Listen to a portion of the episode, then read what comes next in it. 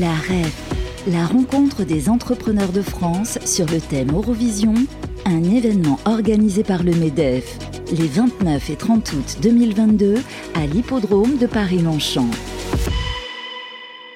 La rencontre des entrepreneurs euh, de France, Université du MEDEF, en tout cas c'est comme ça qu'on appelait ça auparavant. Euh, édition 2022, on est ravis de vous euh, retrouver en direct de l'hippodrome de Longchamp sous compagnie de Bérénice Deville. Bonjour Bérénice. Bonjour Fabrice. Et on accueille le patron de la BPI, la Banque publique d'investissement, Nicolas Dufourc. Bonjour, Bonjour. Monsieur Dufourc. On est ravis de vous accueillir. dans quelques instants, vous avez participé à une table ronde sur la réindustrialisation de la France. Il est temps puisque, en tout cas, on a beaucoup désindustrialisé. C'est d'ailleurs le titre de votre ouvrage, La désindustrialisation de la France 95-2015. Qu'est-ce qui s'est passé, euh, Nicolas Dufour, durant ces deux décennies? Il s'est passé beaucoup de choses que je, alors que je fais raconter par 47 entrepreneurs qui ont aujourd'hui 60-70 ans et qui racontent le drame que ça a été. Et, ce qui ressort du tableau, c'est que en réalité, on s'y est tous mis pour désindustrialiser la France. Hein. Mm. L'industrie, c'est toujours en fait un contrat social, c'est un pacte collectif. Donc pour, la faire, il faut s'y mettre tous. Pour la défaire, il faut s'y mettre tous. C'est ce qui s'est passé. D'accord. Désindustrialisation, ça veut dire quoi? On, fait court. on, a, on a, délocalisé les usines finalement dans des, dans des pays à bas coût. D'une part, mais d'autre part, à chaque fois, l'industrie en fait, c'est quelque chose qui est très mobile, très plastique. Vous passez votre temps à ouvrir des usines. Donc sans arrêt, vous devez vous demander où vous allez mettre votre nouvelle usine. Mmh. Or, à partir de 95 et pendant 20 ans, toutes les nouvelles usines françaises ont été mises à l'étranger. Et en plus, on a fermé celles qui existaient. C'est ça, on a fermé des usines sur notre territoire euh, français, c'est ça qui est dramatique également. quand vous ajoutez les deux, les deux phénomènes, évidemment, euh, vous videz le pays de, de ses usines. Et de ses emplois et, par conséquent un paquet d'emplois. Oh, surtout qu'on parle beaucoup de la Chine, des pays à, bas coût euh, asiatiques, mais des fois on va euh, faire du dumping en Europe, hein, chez nos voisins de l'Europe de l'Est notamment. L'Europe de l'Est, il faut voir, dans les années 95-2010, elle était ultra compétitive. Ils avaient, le, couteau entre les dents, les salaires étaient extrêmement faibles.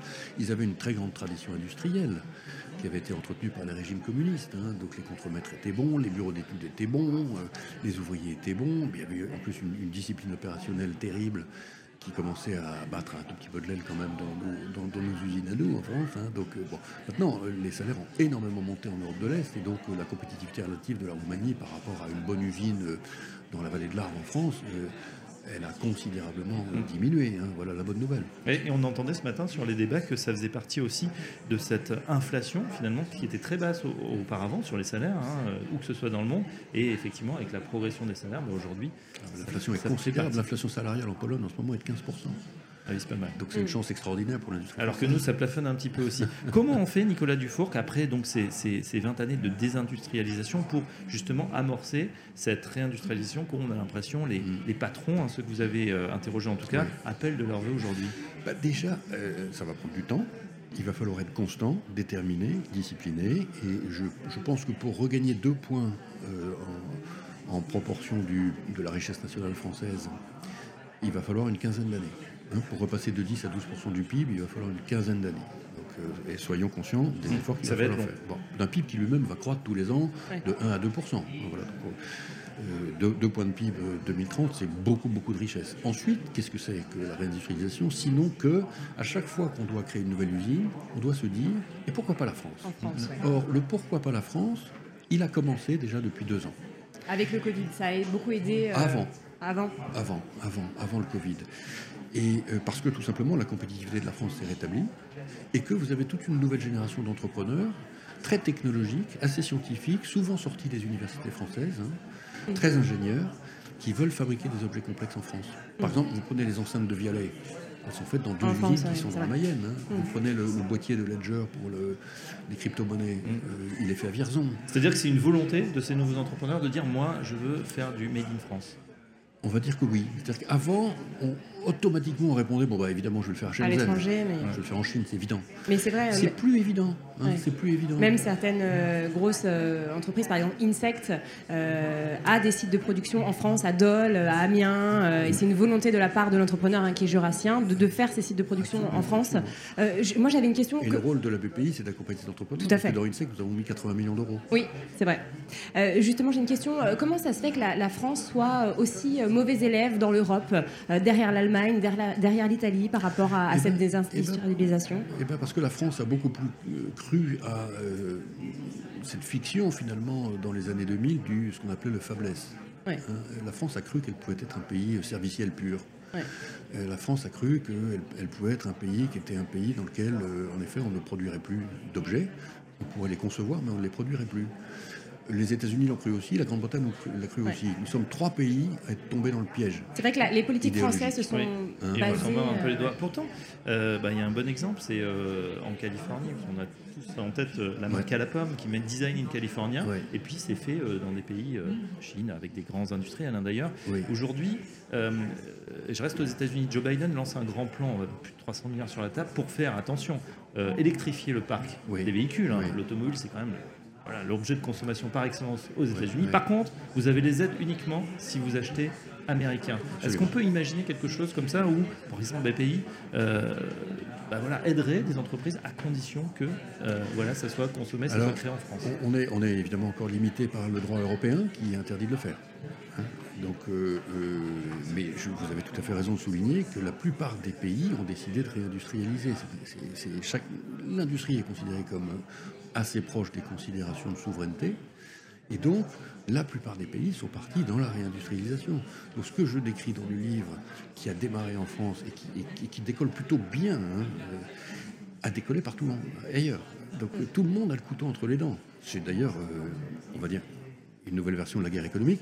C'est- assez motivant pour les combattants que nous sommes de la livrer. Nous pouvons la gagner. hein. Simplement, il faut être conscient du fait que ça va être dur, long, qu'il va falloir mettre beaucoup de capitaux et j'insiste précisément sur ce point, il va falloir que les jeunes Français aillent bosser dans l'industrie. Parce que c'est le capital humain qui va faire la différence. C'est pas parce qu'on mettra plus de robots qu'on va gagner. Tout le monde va mettre plus de robots. C'est parce qu'il y aura plus d'intelligence, plus d'innovation, plus de finesse, plus de fécondité. Et la fécondité, elle sera humaine.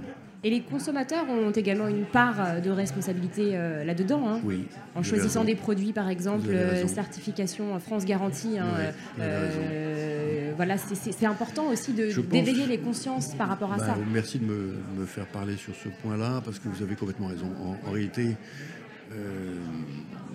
ça fait effectivement 30 ans que on a une forme de paresse par rapport à Bien cette affaire-là. C'est-à-dire qu'entre deux produits, un, un produit qui est une belle marque qui est fabriqué en Chine, un produit qui a une marque nouvelle, un peu moins connue, Mm. mais qui est fabriqué en France, et qui est au même prix, et qui est tout aussi bon, Bien sûr. on continue Et de parfois voir- meilleur. et parfois même meilleur. Ouais. Euh, bah, vous continuez de prendre le produit qui est fabriqué en Chine parce qu'il a la belle marque. Donc c'est ça qui va devoir changer. Ouais, on va devoir. Je euh, pense qu'il y a- il y a une éducation. il- il- On a besoin d'éducation Ouais, sur ce absolument. sujet et Moi, je dis- toutes je les dis- parties prenantes sont concernées. Exactement. Je pense qu'il faut que les Français donnent leur chance aux nouvelles marques françaises de l'industrie. Une dernière question, Nicolas Dufault, que vous arborez, ce sera peut-être pas en radio, euh, le magnifique coq de la French Tech. hein, vous êtes un, un fervent défenseur. French Fab. French Fab même. Ah oui, le coq, c'est French Fab, d'accord. Il y, a, bah, il y a le coq rouge qui est le coq de la French Tech. Le monde entier le connaît maintenant. Oui. Et moi, ce que je voudrais, c'est que le monde entier connaisse le coq bleu, qui est le coq de la French Fab. La Ah bah French voilà, Fab, la French bon, c'est un acronyme anglais parce que l'industrie, à 80%, elle s'exporte. Donc il faut quelque chose qui parle au monde. Le coq bleu, c'est la marque de fierté de l'industrie française. On est une des plus vieilles industries du monde. Voilà, on a eu, on a eu un pépin, on répare le pépin, et on se réaffirme au centre du monde comme étant un des grands pays industriels. D'accord, donc rouge pour la tech et bleu pour la pour la Pour la fab. pour la fab. Donc les les industries. la French Fab remplace la marque Zola. Moi, je veux que la marque Zola, on n'en entende plus parler. Hein, cette idée qu'il y a des usines de- qui sont sales, avec des poussières, des fumées, des machins, Plus comme ça aujourd'hui. C'est terminé. Ça been. Euh, ça veut dire quand même que, et je, et je reviens à ce que vous nous disiez, euh, vous qui poussez justement tous nos, nos entrepreneurs, on a les licornes à deux pas Ouais. euh, qui sont là, qui se succèdent, euh, eux sont aussi des acteurs du changement. C'est un secteur que vous connaissez très bien, c'est télécom, hein, euh, c'est- l'Internet, demain peut-être le métaverse. On a une, carte à jouer là aussi pour progresser, peut-être pour prendre un temps d'avance en France et en Europe. Avec le digital, la décarbonation, l'électrification de l'industrie, on peut sauter une étape. Hein C'est-à-dire que le- la souffrance qu'on a connue finalement dans les années 2000, on peut la retourner en, en avantage comparatif. hein. C'est-à-dire qu'on peut d'un coup Oui. aller au modèle optimal, qui est un modèle d'industrie écologique, électrifiée, ultra innovante. C'est quoi C'est la, la- s'appelle ces grandes usines Tesla, les mêmes les, les big, euh, les méga, les méga centres, euh, ces méga Alors- les Gigafactory. Oui, donc il y a- bah, il y, a des secteurs où les gigafactories se justifient, et d'ailleurs on les finance, nous BPI France. hein. on met 700 millions d'euros dans la gigafactory de batterie de, Douvrin pour le groupe Stellantis, par exemple. hein. On est actionnaire du groupe Vercor. euh, bon, on peut faire des gigafactories dans l'hydrogène, mais il y a aussi plein de petites usines pour des objets complexes qui n'ont pas des marchés gigantesques. Euh, voilà, donc euh, en- encore une fois, les, les- les usines de Vialet ne sont pas des usines gigantesques. Non. C'est un produit de luxe. Eh bien, nous les finançons. En tout cas, un beau message d'espoir avec euh, Nicolas Dufour qu'on recommande évidemment euh, son dernier livre, La désindustrialisation de la France. lire. 47 entretiens avec euh, des grands patrons qui ont vécu ça, mais on sait que maintenant, grâce à la French Fab, eh bien, c'est possible de faire machine arrière et même de préparer un avenir qu'on espère radieux. Merci, Merci Nicolas. Dufour et à très bientôt sur notre antenne. Bonne journée. La REF, la rencontre des entrepreneurs de France sur le thème Eurovision, un événement organisé par le MEDEF les 29 et 30 août 2022 à l'hippodrome de Paris-Longchamp.